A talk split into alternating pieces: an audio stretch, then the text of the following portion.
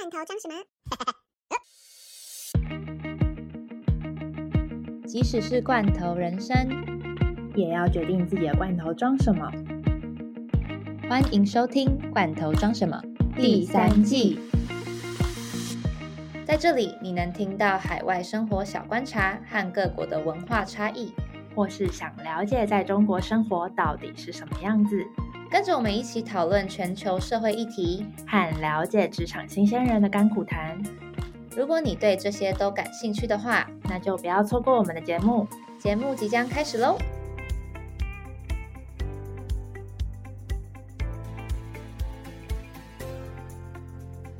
我们在 每次在讨论说要聊聊什么闲聊，就干脆直接开始录好了。对啊，因为闲聊就是我们两个的屁话闲聊。好对，就我们已经几个礼拜没有录音啦，其实也才两个礼拜啊。两个礼拜，但是突然觉得很久了。可能是因为上一次 Angel 那个也是呃无预期的，就是录了两集，所以我们就觉得说我们可以缓缓。对啊，可以缓 缓。然后我我可能就是把我的最近比较忙的东西在收尾，所以我可能之后大概四五月会比较没那么忙。但是我这这是我的预期，我没有办法知道说后后面会不会就被丢什么任务。对，那我就再多找几个访谈。我觉得其实一直以来好像访谈的内容好像其实收听率还都还算不错哎。对啊，因为可能大家都听腻我们两个讲话了吧，想听听看别人。对，就是听听看别人不同的想法等等。对啊，我们可能会邀请一些就是跨产业的人士啊。我最近比较多 approach 到的也是一些可能原本你是做这个行业或是念这方面相关的东西，结果后续的工作内容然后转职转跑道这样，就是差异很大。我觉得大家可能也会对这种东西应该蛮感兴趣。而且其实我觉得必须讲的是，因为现在的整个人力市场来讲的话，其实你跨领域的人才是蛮吃香的。因为其实现在的这个产业，尤尤其是可能以台湾比较多科技相关产业来讲的话，其实科技产业他们是很希望有新血进入的，他们不嗯希望一直都是一些旧面孔，因为都是一些旧面孔，它有它的好处。资深的老鸟旧面孔，它的好处就是他可能很了解整个产业的运行，但他也很容易被旧的观念框架。对框框架住了，所以他就没有办法有提出新的思维。可是毕竟大家都要赚钱，它就是个商务，那商务就是一直要你要有一直新的东西进去，它才能就是有新的东西产出。嗯所以其实他们会很希望有新的面孔进。但是我觉得跨产业的呃，你的怎么讲？你的 qualification 嘛，就是你的嗯资质，就是还是要有一点关联啊，你懂吗？因为像哦例如我，就是我就是一个从毕业之后我就都做不同 产业的人，然后其实我有时候想一想的时候，我自己也觉得我还蛮呃冒险的，因为就是在你可能跟你身边的朋友比较下来的话，你就会觉得说。哦，我一直在跨产业，但是当别人在累积年资的时候，然后我都在跨啊产业，我觉得这这种就变成是说，呃，其实就有一种是比较弹性的，是做类似像做 BD 做业务，嗯对对对，就是做业务这种的话，他们其实就是他们的能力就是业务，对，然后但他们哦，你说共通的对他们共他们共同的特质就只有他们是业务，对，那可能在不同产业业务的名称 title 不一样，对对对在科技业他们叫 BD，嗯，那可能在 sales，在金融业或是在一些比较销售产品的话，他们可能就要 sales。对对还有什么 representative，对对对之类的，但是本质上他们就是业务，只是他嗯。们就是顶着业务的这个名，然后到不同的产业，嗯所以我觉得现在可能大家可能尽量，呃，也不是说就是业务很不错，只是说我觉得好像如果你真的找不到什么方向的话，我觉得业务是一个可以第一关尝试吧，而且业务的门槛也都稍微比较低一点。对，而且其实赚钱也不错哎。对啊，其实赚的钱不差，就是很多都有分红啊。对啊，为什么我们聊这个啊？我也不知道，就是我们开头在那边讲，因为我觉得我们聊到这个是因为我们前面都在聊我们工作相关的东西，对然后聊一聊聊到这边，哎，不对，我们要开始录音了，然后才才开始按录音。对，真的。反正我我自己针对刚刚 Sunny 讲的那些东西的话，我自己的看法是时代不一样了啦。就是可能以前爸妈那个时年代，或者是感觉是你一定要念什么，你就出去要做什么的那种感觉。只是好像现在也不是说这个真的是很 risk 之类的，可能是你有多方尝试的话，你可能会更知道你自己的那个方向性吧。而且嗯现在多元收入，我觉得其实好像蛮就很多人在斜杠啊，就是越来越普遍的，嗯就是呃，如果你只有带一份薪水，或是带一份技能的话，说不定呃，也不一定可以因应就是未来的趋势，因为毕嗯竟现在很多远端的工作嘛，然啊后跟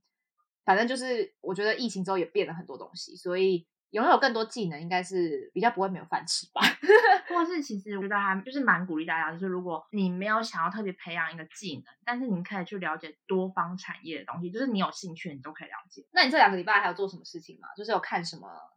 哦，连续剧或电影之类的？我这哎电影的话，哦电影的话我就看《时代》，感觉时代革命就是可以等下再说，感觉好像我们就可以直接串联到我们的主题。对对对，但我发现我们好像还没有开场。我们还没开场哦，好，欢迎收听《罐头装什么》第五十四集，我是 Dara。我是 Sunny，，每次都是 好突然哦，闲聊到一半才突然想起来还没开场。对，哎，我想要插个话，就嗯。我有个同事说，他有点没有办法听我的 podcast，因为他觉得我平常讲话的声音跟我本人就是实际生活上的声音太大的落差，但是可能我们讲的内容本来就比较有时候偏严肃吧，然后我会发出比较多语助词，然后他可能嗯就会觉得跟我的在 podcast 上面的人设有点反差，然后他觉得 他觉得我笑的时候，他觉得我很刻意，耶，各位觉得我很刻意吗？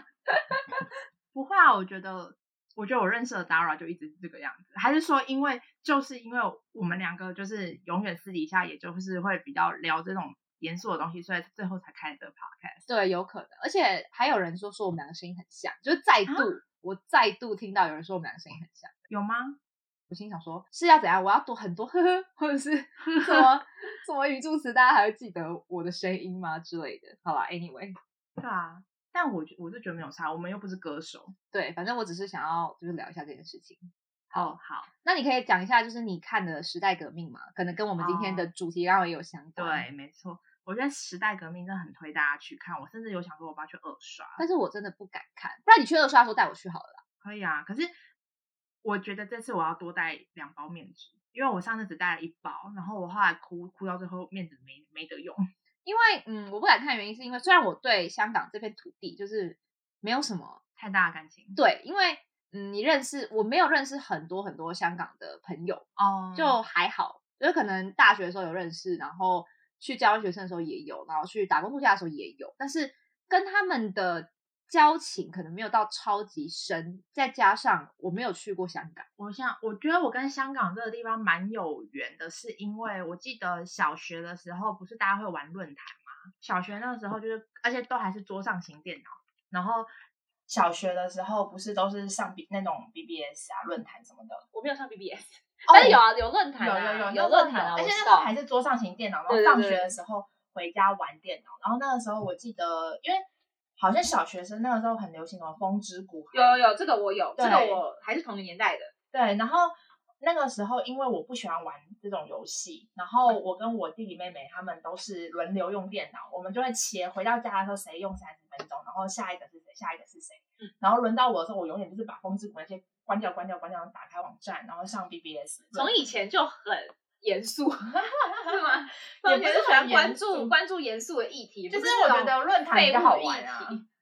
我觉得论坛比较好玩，所以我就我就上论坛玩，然后后来在那边认识了一个笔友，然后那笔友就是香港人。哦，然后她是一个香港姐姐，我记得那个时候她好像，呃，我小学的时候她好像高中了，嗯，然后她刚开始一直以为我是高中生，对，然后就跟我当朋友当了一阵子，然后我们就会互寄东西，然后我一直说我长大后一定要去香港玩。高中、大学的时候也都是有认识香港的同学啊，或者是香港的朋友，对。然后后来一直到大学的时候，就真的就是去香港玩，然后就是觉得你去了几天呐？我香港去了四天，嗯，对，所以其实以香港来讲算长的，因为香港真的很小，很小嘛，对啊，然后我还蛮喜欢的，第几年的时候去的？一八年，对对对对，然后就觉得，嗯，香港在这个刚好在前一年是前一年，所以那个时候刚好是还算不错，对，然后正常啊，正常发挥的香港 正常吧。就很正常啊。对啊，对啊，然后那时候就是觉得香港这一个土地，就是明明你第一次来，可是你就觉得好像有很多熟悉的呃，繁体西字吗？有，你觉得繁体字是一个点，对不对？对，而且就是会真的会有落差，就是那边香港人对待台湾人跟大陆，嗯，这点我觉得我在英国生活的时候感受到非常的强烈，就是其实连从在韩国交换学生的时候认识的香港人也是，就是嗯，你要说台湾人跟中国人的话，他们真的非我是应该说我认识到的每一个香港人，没有一个人讨厌不讨厌中国、欸，是真的，这不是我在讲，是真的。嗯，然后他们都会很喜欢台湾人，但是就是很 diss 中国人。然后对我们跟香港人的想法很多很像，跟很多东西很好聊，是因为连我们用的 social media 都是一样的。就是我觉得点太多了。对，就是 Facebook 什么 IG 什么的，就是我跟我香港朋友联络也都是用这种方式。对但是如果说你跟就是中国朋友、大陆朋友的话就只，能用微信，你就是一定是微信。要不然但 QQ。对，然后我有听说过，说你去香港，他们大部分都还是讲广东话嘛。对但如果你讲普通话的话，其实他们会有一点，他们听得出来，就是有一点歧视，对不对？不会，他们听得出来。如果你讲的是台湾腔，他们听得出来。对他们听得出来，只是他们感觉好像，呃，就是只会讲广东话那些人的话，是不是听到中文，他们其实有时候会有点不。会，不会，不会，他们真的听得出来。嗯，因为我印象超深刻的是，我那时候去香港，然后我们去吃一家蛮有名的，应该算是，应该算是，我觉得在观光客里面应该算有名的啦。嗯嗯嗯他就是吃那种就是港式的那种早茶，嗯，早茶对，对。然后那个时候我记得，因为那家真的太有名了，然后店又很小，然后后来我们就是跟两个广东人并桌，嗯就是我跟我朋友两个台湾人，然后嗯跟两个广东人。就是因为他是四人座，然后因为人太多，那个店家问我们可不可以并桌，然后我们两个，我跟我朋友这样说，哦，哈哈，没问题。然后结果后来来点菜的时候，那个老板跟那个服务生态度超明显的，就是对我们两个，就是因为刚好坐两边嘛，因为他四人桌是面对面的，然后一定是我跟我朋友坐一边，然后两个广东人坐一边。对，他就是跟我们讲话的时候，就是语调比较和缓，然后还跟我们多聊几句，就是说，哎，你们从台湾来的哦，还是那边哪边，然后你们去哪里玩了呀？啊，我们家我们家哪边什么东西好吃啊？然后就跟我们讲，然后后来到广东广转到广东人那边，他就 很明显的就是说，啊，你们点什么？这样就那种感觉落差很大。就你连就是在旅行的时候都可以发现到一些这些小对，就是小小的，对，然后然后搞得我跟我朋友有点尴尬，然后后然后后来因为大家都要拍照嘛，然后要自拍的时候，我们就说我们就邀那两个广东人，要不然我们一起拍一张这样。欸有时候真的不是自我感觉良好，但是真的去过，真的会有这样去过很多地方生活，我也有感受到这种强烈的差异。就是你只要说你不是 Chinese，他们好像就会对你比较好。我不知道啦，是真的，这是真的。哦，对啊，就是，但但其实也不是说中国人真的很怎么样，其实我就是也是遇到很多很好的中国人，只是说以 reputation 的地方来讲，我觉得 reputation 这个地方真的是你没有办法很难磨灭，就是像很多人对日本的印象就是很有礼貌，没错没错，然后就是对没有办法韩国的印象是什么什么这样，对，所以我觉得，呃，刚好是偏比较贬义的，就没有办法。对啊对啊。哦，我对香港人还有一个很深的印象，就是我觉得他们走路都好快，嗯，对手扶梯也动好快，对，我觉得是哎、而且还有一个点是，听说因为我没有去过嘛，他们都说盘子用丢的，那种感觉类似啊，就是、哦，对，你放盘子的时候他们就很急，就是听说态度部分的话，还是台湾就是真的对对是蛮对对 number one 的，对对，台湾人台湾人在就是服务业的部分。对，但是我觉得香港人的话，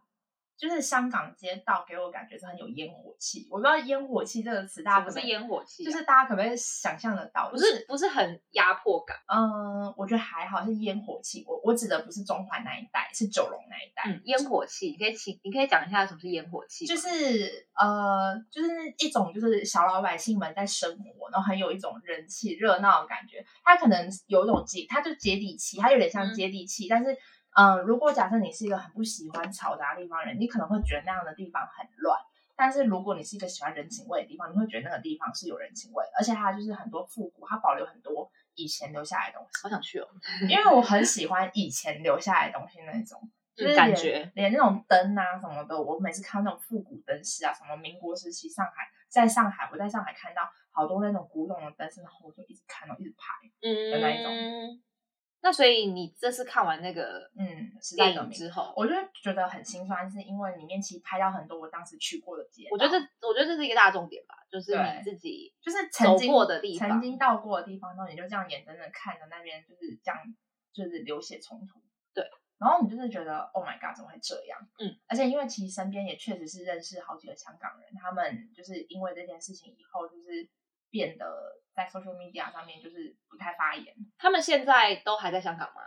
嗯、有一些在台湾，然后有一些就留在香港，留在香港真的几乎半消失了吧，就是 social media 不怎么发言，然后头像都是黑的这样。我现在呃，就是那一次反送中事件发生之后，我有一些香港朋友，他们真的是直接移民到英国的其实有一两个。对啊，对啊，对对对，我遇到的是搬来台湾，因为他可能他可能之前就是因为跟他们认识大学的时候，所以他可能之前大学在台湾生活过，所以后来就是搬来台湾了。所以现在的签证的部分是没有太大的问题。我觉得台湾，哎，我没有去研究这件事情嘛，但英国一定没问题。然后对英国没有问题，对，他们是全家搬过去。我那个朋友，真的就听到这种，你就会觉得很心酸。明明香港是他们家，他们却要这样离乡背井。对，对啊。然后，呃，我认识的来来台湾的朋友，然后他们是家人还在香港，嗯，所以他们就是在台湾，他们也都还蛮低调的，但他们人就在台湾。我觉得可能真的是可以去跟他们聊一聊他们自己的一些想法吧，因为他们想说的话，可能就不能用这种外宣的方式，自己在自己的社群媒体可能都要比较小心一点。对啊，而且他们也也尽量不要露脸，然后声也最好变声过，就是都不要让他们有任何曝光机会。因为还是有蛮多香港朋友还是住在香港，就是正常生活，只是你就是不会参与到太多政治的议题。他们就是我觉得现在目前是这样。对啊，然后像我们香港同事也是，天天在跟我们开玩笑说，哎，我们会不会哪一天就被查掉了？而且重点是他们的标准一直以来都很不明确，不明确啊，他们想抓就抓，就是莫名其妙的那种感觉。你说就是跟跟一直以来都是这样啊，因为你看像普丁这次的作为也是，然后中国，然后跟北韩，你看这几个共产集权国家，就是我上面说什么我就老大，我想要干嘛就干嘛。哎，可是我必须说，哎，以前我在国高中的时候，可能因为受家里影响，因为其实我觉得，相信很多很多现在在听我们 podcast 的听众也是，就是可能他你们小时候家里也都是那种比较偏深蓝。呃，我我们家是深蓝，非常深蓝。对对对，因为其实我们家也是，其实我不太懂，就是嗯，为什么就是那么多爸妈那个年代，他们很多是深蓝，这也可能跟之前他们生活那个年代，大部分都会讲家治国。对，然后或者是像我爸是外省人，就是应该说我对，就是所谓的还是要可以说这样子这样子来分别嘛，就是台湾不是有本省人、外省人、原住民这种。对，如果硬要分这种族群来讲的话，因为我奶奶是四川人，然后我爷爷是广东人，所以对，然后所以是说，而且我爷爷是军人。哎，不对，你们家有四川血统，你怎么那么不会吃辣？对，就是我爷爷是我从来没看过爷爷啦，就是我出生的时候，我爷爷就过世了。然后这是三民国三十八年那个时候，就是迁台湾的历史课本。对，在屏东。对，所以我爸是从小在屏东长大，眷村长大的。所以我觉得我爸就对祖籍这两个字非常的对有有有有情感，有非常有情感。你到现在去问他，他还是觉得，就是他觉得他自己台湾人，但是他就对祖籍这点非常的。这一点我又必须讲，因为我们家其实是原住民。对对对对对，你看就是很大差异吧，不一样的感觉。对对对，就是我们家其实是原住民，然后呃，我妈妈那边是平埔族，我们都是在花莲，然后我妈妈是平埔阿美。呃，大家知道其实阿美走分平埔阿美跟高山阿美吗？还不知道。然后所以其实我是一个算是蛮纯正的原住民，原住民家庭，但是我们家也是深蓝。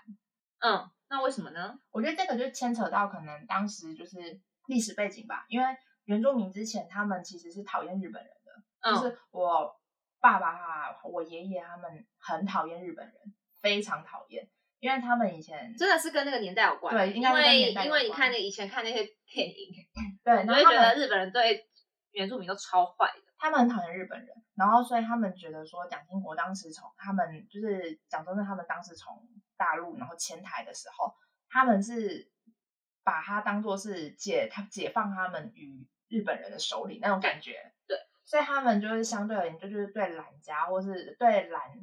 就是对蓝银，就是相对有一点情感。对，所以我们家一直以来就是小时候一直是深蓝，然后深蓝是深到那种不管他们推出谁，反正都是投来的。对对，然后小时候因为这样子的环境之下，然后你很容易就会被影响。我们家，你知道以前小学时候我们不是去导扁过那个导扁运动吗？嗯，我们家我们家我爸是全家带去导扁诶，我我爸好像也有参与这个，而且还要求我们那天要穿红色衣服。我爸之前还在就是陈水扁当选的时候，他还哭了。对对对，所以这样他还说你们这个年代完蛋了，完蛋了。我心想说，是有多惨？好，对，反正就是这样子的时空背景背景之下，我觉得相信有很多。听众的家庭可能也是跟我们一样，所以其实我小时候，我必须说我是个小小蓝，嗯嗯嗯，真的是一个真的是个小小来。然后我那时候，我小时候甚至觉得马英九好帅哦。就是真的是级长，真的真的。我以前还有跟马英九握手过。我小时候小学的时候就都还要炫耀，小学的时候我拿什么县长奖、市长奖，我有跟马英九拍过照，这种。我同事会呛我说：“为什么你追星？就是虽然从马英九开始追星，他们在揶揄我，很好笑。对，马英九长很帅啊，他年轻都是真的蛮帅。对对对。然后再加上媒体又把他打造的很，对啊，英文又讲很好，然后学历也好。对对对，那个小时候小时候受家庭影响的时候，我那时候是真的蛮喜欢马英九的。后来是一直到国高中，我其实都还是喜欢马英九。嗯，就是直到我升上大学，因为大学其实我因为其实。为什么我们今天要聊这一集？就是因为刚刚好我们在要决定录这一集的这段时间是太阳花学运的八周年，所以八年过去了，真的八年过去了。然后我就会突然意识到说，哇，那我也突然就是好像突然认清了整个时事，突然。醒了八年，就是当时好像就开始流行的词是“觉醒青年”吧？觉醒青年，那个时候就开始。对，那个时候就流行这个词，就“觉醒青年”。所以我相信有很多跟我们同年纪的听众，应该也都是差不多那个时候。八年前的话，我记得我那时候是刚进大学，对，那个时候是我大一下的时候。然后我大一下那个时候，对太阳花刚发生的时候，我大一上甚至都还是个小深蓝。嗯。然后因为我们我们学校会有政治课。政治学，然后我我还记得我政治学的时候，辩论的时候还是偏偏蓝的，因为三尼是念的都是跟教育有方方面有相关，所以社会社会公民啊什么的，对，所以我们那个时候有很多的那种政治学啊、政治概论那种政治相关的，然后再加上大家大家班上的那种组成也都比较会关心政治，所以那个时候我记得很印象深刻是班上有一些议题在辩论的时候。我永远都是大一上的时候，我还是偏蓝的。对，就是你的立场。对，我的立场真的是偏蓝，就是没有到深，但是就是立场上会比较偏蓝的。我觉得一定会，因为你会受到你家庭的影响。对，我我的话也会偏，就是蓝。对对。然后我是一直到大一下太阳花学运发生之后，我才突然很认真的去审视，嗯，过去一直以来所有的东西的脉络。那我才突然觉，我突然想，我就突然发现说，怎么会这么盲目的一直支持蓝？就是我好像从来没有自己的思考逻辑。然后，而且因为太阳花学运这件事情，让我对马英九非常的，我觉得那个时候一定有很多的，就是跟我们同年纪的学生是一样的想法，就是太失望了。嗯，就是当时可能，呃，第一任马英九其实做还算不错，所以他才能连任。然后，但是就是太阳花学运之后，我们就突然觉得说，怎么会这样处理？这样，对我觉得真真的是跟你的那个时候看的这个立场有关系。那像 Sunny 的话是觉醒嘛，然后像我那个时候的话，我就是一个还是一个屁孩，就是还是没有在关心政治。我觉得那个时候刚好我们就是分两派，对，就是在太阳花学运发生的那个时候，我们这个年代的同年龄层刚刚好就是分成两派，一派是继续觉得说。好像跟我没有关系，然后虽然说知道这件事情，然后但是也不会有过多的想法。嗯，我觉得 Dara 应该当时是偏这个，就是搞不清楚状况，也不关心政治。对对对，然后我是属于哦，刚好在同温层都是大家都很关心。然后我印象很深刻，是因为我们不只是我们自己同年龄人在关心，我们老师们也很关心。我们那个时候。有，我记得那一周大家不是占领凯道嘛？对，就是三月底四月初那个时候占领凯道的时候，我记得那那那两个礼拜，嗯，我们有两堂课，老师都直接放假。他说：“你们不用来，我们凯道点名，是吧？直接直接就是参与。没有，因为因为我们学校就在旁边，对，就是刚好，我觉得也刚好可能跟学校近有关吧。嗯，所以我们我们就是其实搭个公车就到凯道了。嗯。所以你们就真的是在凯道点名？对，我们在凯道点名，点完名，老师就回去了。他说剩下你们自己来，所以我们就一起在凯道参与了，就是整整个就是抗议行动啊，或什么。我记得不是我们三月，他们三月十八号的时候，不是有那个学生冲进立法院占领国会嘛？对对对。我们有一个学长，一个学姐，就大我们一届的，就是我们同系的受伤吗？学长姐他们就是在那两个里面，他们就是在那一群人占领的里面。然后那个时候他们整整两个礼拜没来上课，然后大家都很担心他们，因为他们真的在国会里面。对。然后我们就一直跟跟教授说怎么办，就是那个学长跟学姐还在里面，那他们有事吗之类的。然后教授他们也都知道，他们也都会去关心。然后他甚至就是反正就是因为这样子，他就放我们假，说什么哦你们一起去凯到外面支持学长姐。嗯嗯嗯。然后就很就还蛮搞笑。然后那个时候我那时候其实觉得蛮新鲜的，因为那是我第一次就是真的这么。这么贴近的去参加参与，就是公民不服从的活行动。嗯，当然，当然就是我觉得，就是我觉得要看一下 Dara 当时你接收到的资讯怎么样。我觉得当时就是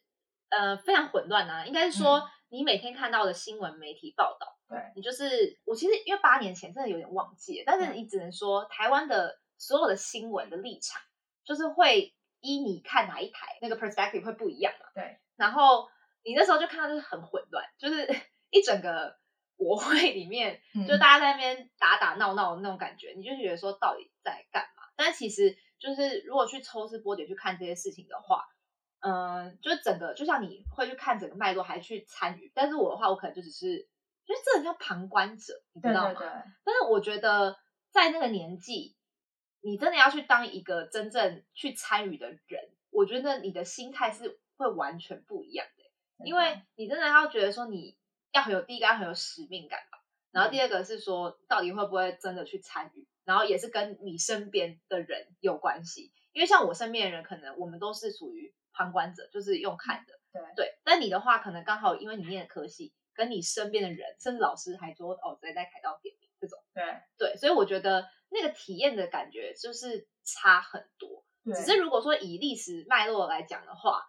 你看以前哪哪一件事情不是学生而且嗯他们都会、可能都会批评说血气方刚的人才会去做这些傻事，但是其实。说真的，就是长大以来，呃因为台湾的教育可能就比较不会有太多批判性的思考，没错，对，除非你看你是要念政治系什么之类的，因为你们可能很多辩论嘛，所以你们就会，我自己觉得啦，会启发更多这种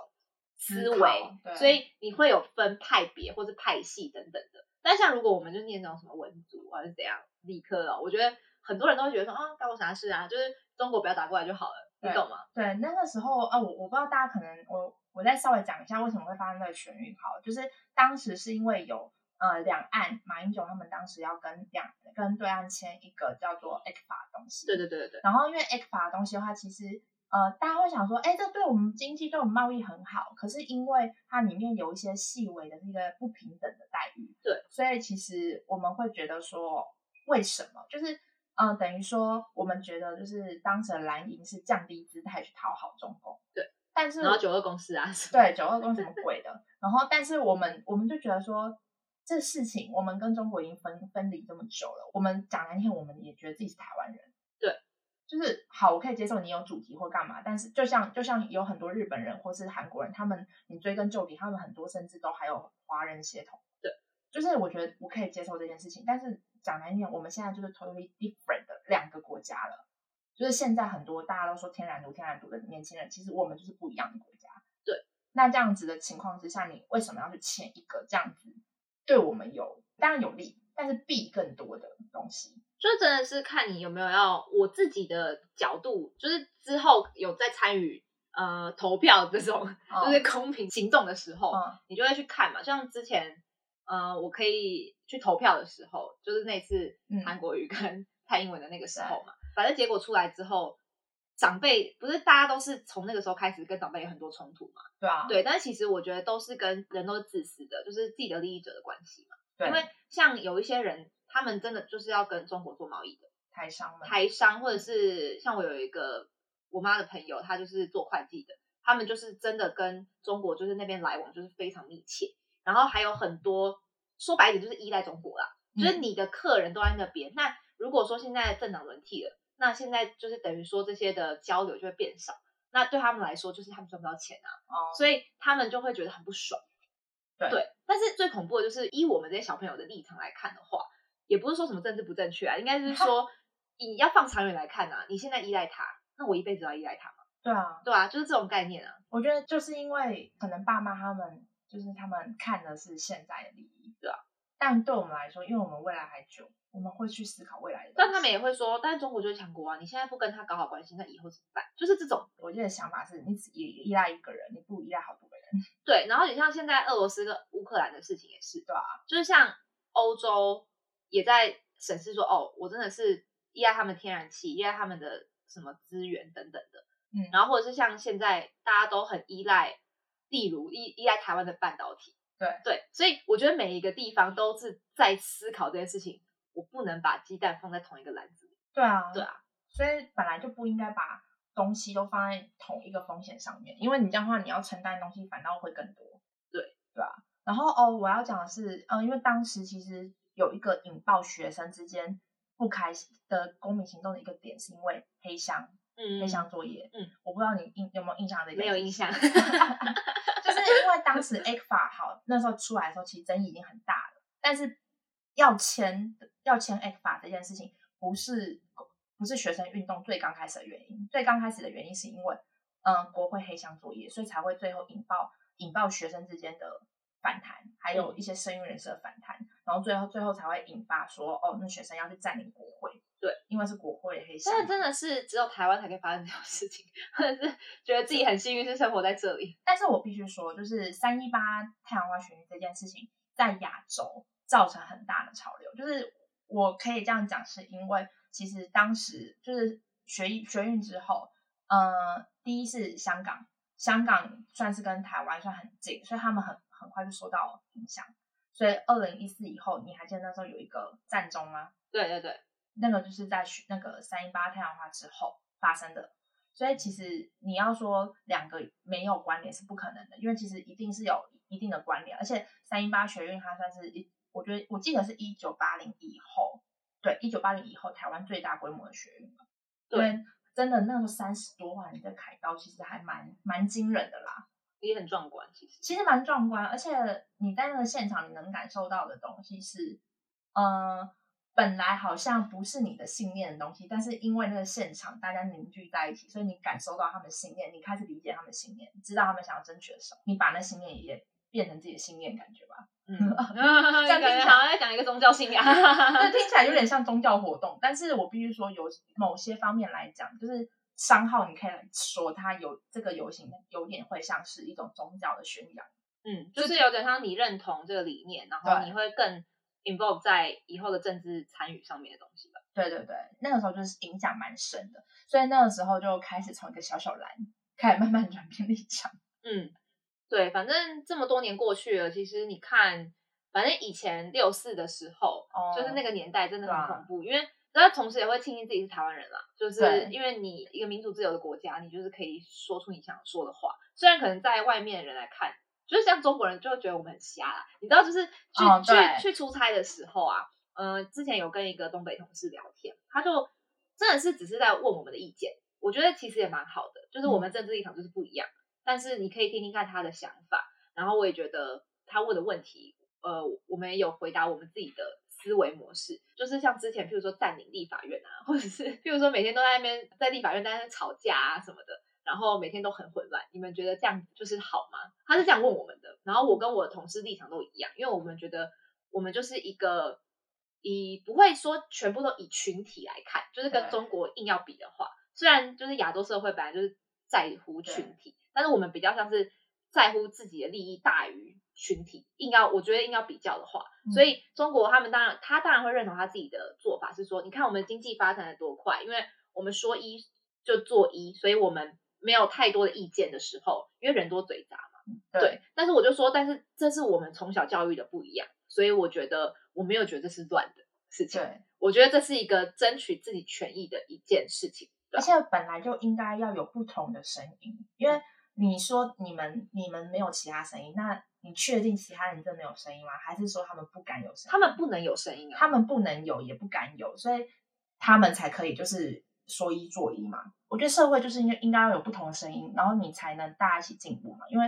嗯，你当你只有一种声音的时候，你前进的方向就是执政者说的算，但是你没有任何人可以去判断说执政者决定的这个方向是不是真的正确。但是其实中国的部分，我自己觉得还是有他们自己的道理的，因为我一直以来就是去中国工作之后，我自己的感想就是，为什么他们可以经济看似对，确实发展的很快，对，你就是因为你当然就是跟着你等于说跟着你前面的老大哥走，那你不要有其他声音，人多嘴杂或者是意见太多的话，其实反而会呃，他们因为你知道吗？中国人他们我的朋友们都觉得台湾就是发展的变慢，或者是经济起不来，都是因为意见太多了，你懂吗？哦他们的想法就会有这种思维，但是他们我自己会觉得这是一体两面的，对你冲很快那是硬体，那嗯不是等于软体。懂懂懂。对啊，就是你的人民的内心跟人民的素，应该也是要一起成长的啊、然后没有啊，对，但是而且你是他们的成长我觉得是很表面。对我的我的点就是这个，就是你是一个没有选择的。我们本来就是一个从小到大都可以选择自己想要走什么路，所以当然会有很大的落差。我为什么嗯我要听你的？对对吧？比较反骨一点啦。那我们都是亚洲社会没错，但是体政体完全不一样。那你就更不用讲欧美社会，他们多多注重自己个人的权利。对啊，对哎，讲到这个，我前几天我突然看到新闻说，台湾是整个亚洲被评为唯一被评为自由经济的。不止自由经济啊，我们连对啊，连同性婚姻我们也可以。还有新闻自由也是。对，对啊，我觉得这一点台湾人很值得骄傲啦。就是虽然说大家很爱就是嘴台湾鬼岛鬼岛，但有些时候我必须说，台湾在一些比较看不到的，因为它这种东西不是肉眼可以看的，就是一些看不到的地方，我觉得台湾是真的是亚洲做的很好的。像时代革命只能在这边上映吧？对，但时代革命可以在日本或是韩国上映吗？我不确定他们有没有上映，但是他们他们不会那么关注啦。对，就算真的上映，也不会那么关注。但是台湾是从一刚上映就很多人关注，而且我觉得最有趣的是，时代革命没有放任何的预告，也没有任何的广告宣传，它完全是靠大家口碑对口碑相传下来的票房，嗯，所以这是厉害的地方。像很多音乐制作人或是那些艺人，他们很喜欢来台湾发展的原因，就是因为你口无遮拦也没有关系。就像黄明志也是啊，为什么他喜欢台湾？就是因为我想要做什么音乐都是我想做的，对我想说的话，在这边就是不会有限制啊。可是，嗯，这一点的话，就必须回到说，我们就是去看时代革命，然后香港反送中期最刚开始，我觉得不知道为什么，就是学运很常会这样，大部分都是先从和平抗议开始，等到你等到你发现和平抗议已经没有办法达到你要的诉求的时候，才会开始往激进暴力的方面发展。那当然，在往激进暴力的方面发展的时候，一定呃内部人会分成好几派。所以这就是为什么很多学运出来之后会分成好几派、好几派的原因。不管是在台湾、在香港、在韩国，不管是在哪里上演学运，永远都会有这样的脉络。嗯，然后永远都会有一些提倡者跟牺牲者，对跟那种代表性人物。就是当然不要有死伤是最好。对对对对对。可是香港死伤太多了，香港那个我觉得那个纪录片看很难过，是因为你真的就是看到这好几个生命，就真的是因为这件事情，我真的不敢看哎、真的，而且因为呃，这个纪录片是当时呃学运他们呃里面组织的分子，他们就是这样一点一滴这样记录下来的，所以真的太过真实，嗯，就真实到你就是看了，就是我从一我记得我从一刚开场。他们那个旁白一下，我就开始掉眼泪，不知道为什么，然后就一直哭哭哭哭到最后结束最后的镜头。反正就是这个时代，也不是说就没有战争，但是你就会觉得，嗯、大家都不能好好谈吗？那种感觉。因为你看像乌克兰的事情也是，就是哦，怎么可以打仗打那么久啊？你看，这是二战以来嗯，就是最严重的，一次对但我觉得其实一一定之前有更严重，只是说可能都是在一些第三世界对第三世界的国国家发生，所以大家不会这么重视到，对，可也不是重视，就是注意到啦，因为毕竟那边一直以来战乱都有、啊，是长期的战乱对。它长期战乱。那像乌克兰的话是已经已经好久了，他们已经和平这么久了。但是我 respect 非常 respect 他们的总统跟人民的所有的，哎，我真的觉得泽连斯基前几天的演讲真的很感人，嗯，就是他给我感觉是，我觉得可以跟阿富汗的总统做对比。就是前阵子阿富汗的总统不是就是直接带了一堆他的家产，然后就飞到反正就是啊你就是跑到一个地方然后躲起来啦。对啊，然后最后你你自己本人安全之后，你才出来发言，然后后来就发言那一次也没有再出来了，然后阿富汗人民还是一样深陷。但我觉得就是真的是，嗯，真的要做点什么。有些人会觉得说，像我那个时候八年前可能就没有参与，就是可能旁观，但是你会越来越意识到说，你虽然觉得自己一个人力量很小，对，但是你真的不做点什么的话，呃，每一个人都小小的力量集结成可能一股大的推力，可能都有可能。就是我觉得还是要做点什么，这世界才可能会有一点点改变。就算你觉得力量不大，那你总是要说出来，才会有人知道吧。对，我觉得这是这就是当时三一八学运带给我最大的启发吧。就是在那之前，我可能就是我可以评论，我可以讲，但我不会想要参与，因为我觉得那样子离我生活太遥远。直到就是三学运三一八学运之后，我才突然意识到，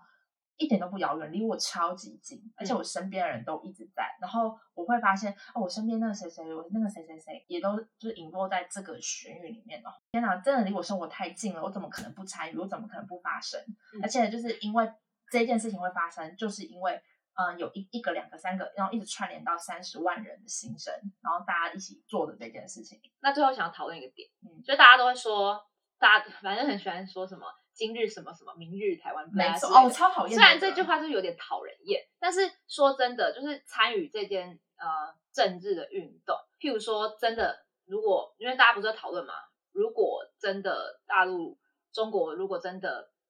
侵略台湾的话，嗯，但是我自己的看法是，我真的觉得台湾打不起来啊，因为你不觉得就是嗯，就像是公民参与这件事情，或者是打仗这件事情。像乌克兰的人民，我自己觉得跟台湾人最大的差异就是，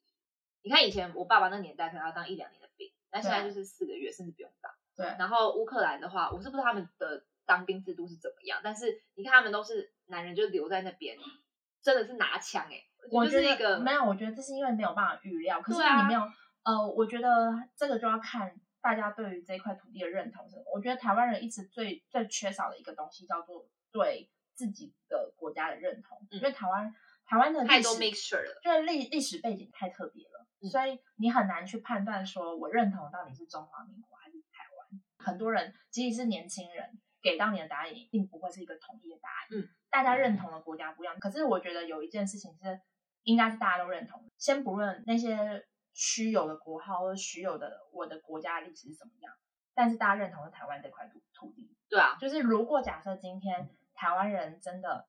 很想要保护这块土地，不希望我的我在这边一直以来的生活都在这里，那就看台湾人愿不愿意保护这块土地，还是说台湾人更愿意？我的点是是说，就算大家想要保护，嗯，但是我觉得没有这个能力嘛。对，已经慢慢的减弱，就是你看连当兵的这件事情，我那天还看到电视新闻说什么，他们觉得当兵浪费时间。是啊，哎，我觉得必必须说，现在年轻人当兵真的是去夏令营。对啊，然后但是我觉得都已经不一样。跟那个时候的年代的，但我觉得那那都是我们的预测啦。我觉得等到事情真的发生之后，就像乌克兰的人民，他们在那之前，你也没有办法说他们就是完完全全的战斗民族啊。对的，他们他们之他们之前也没有预料到一定会被打起来啊。嗯，所以我觉得这都是等到事情发生之后再来做判断。反正我们的结论就是，我觉得第一个是学运还有公民参与这件事情，在台湾基本上是一个，我觉得算是蛮成熟的。对，所以。既然在这样子的环境之下，大家对于思考可以接受不同声音这件事情是已经成熟的，那如果真的未来真不小心我们真的被侵略或干嘛的话，至少我还是蛮乐观，相信台湾人会站出来。因为你看公就是就只是呃 X 法或是说呃很多东西的话，台湾人都愿意站出来站在凯道了。你说真的要保卫我们国家的时候，他们会不愿意站出来吗？而且我们是海岛，对，而且我们是海岛，就是跟那个完全就是陆地连在一起的感觉就不太一样。要么就是飞弹直接打过来，然后台湾直接灭亡。对，要死 大家一起死，这是我们结论嘛？要死大家一起死。就是可能希望大家可能可以再多关注嘛。对啊，因为因为我多多少少会觉得说，呃，台湾的新一代，我就很怕他们就是被统战思维，都在看抖音啊，然后就说。就是我前阵子看到说什么抖音，就是说什么在传一个说什么抖音一响，父母白养之类这种很很讨人厌的 slogan。现在最恐怖的其实不是真的打起来了，是资讯战的问题。对，资讯战跟文化文化意识的同，就是跟你的媒体素养是非常大的。对。所以，如果你身边有就是那种小学啊，你拜托多跟他们分享一些国际形势的东西。因为像我现在看我侄子侄女，我觉得他们一天讨厌我，因为每次看到他们都说：“哎，你最近有看什么国际新闻吗？”然后呢，我说没看，坐下来，阿姨讲给你听。对啊，但其实也是要培养就是你的批判性思维，跟因为我们看到收到的资讯可能片面，也有可能假新闻，或者是拿一个出发点立场的新闻，所以这也是要自己培养的。对啊，也没有什么办法。而且我觉得现在就是抖音真的太可怕了，现在小孩全部都在刷抖音，他们思考逻辑，因为他们一定会被带风向影响的。对啊，而且他们还现在还觉得什么简体字很酷，然后我现在看到我侄子、侄子、侄女写简体字写太多，我就会生气，完全不知道这一块，我就会生气。然后因为他们爸妈都都蛮信任我的嘛，然后他们就被被我管。对啊，好，这就是我们今天的结论。好，那我们今天这集就到这边。如果喜欢我们节目内容的话，不要忘了帮我们留言评分五颗星，并且继续关注接下来的节目。阿德法也可以评分留言喽。或是有什么建议，也欢迎到我们的 IG 画下底线 in your can 私讯告诉我们。那我们就下集见喽，拜拜。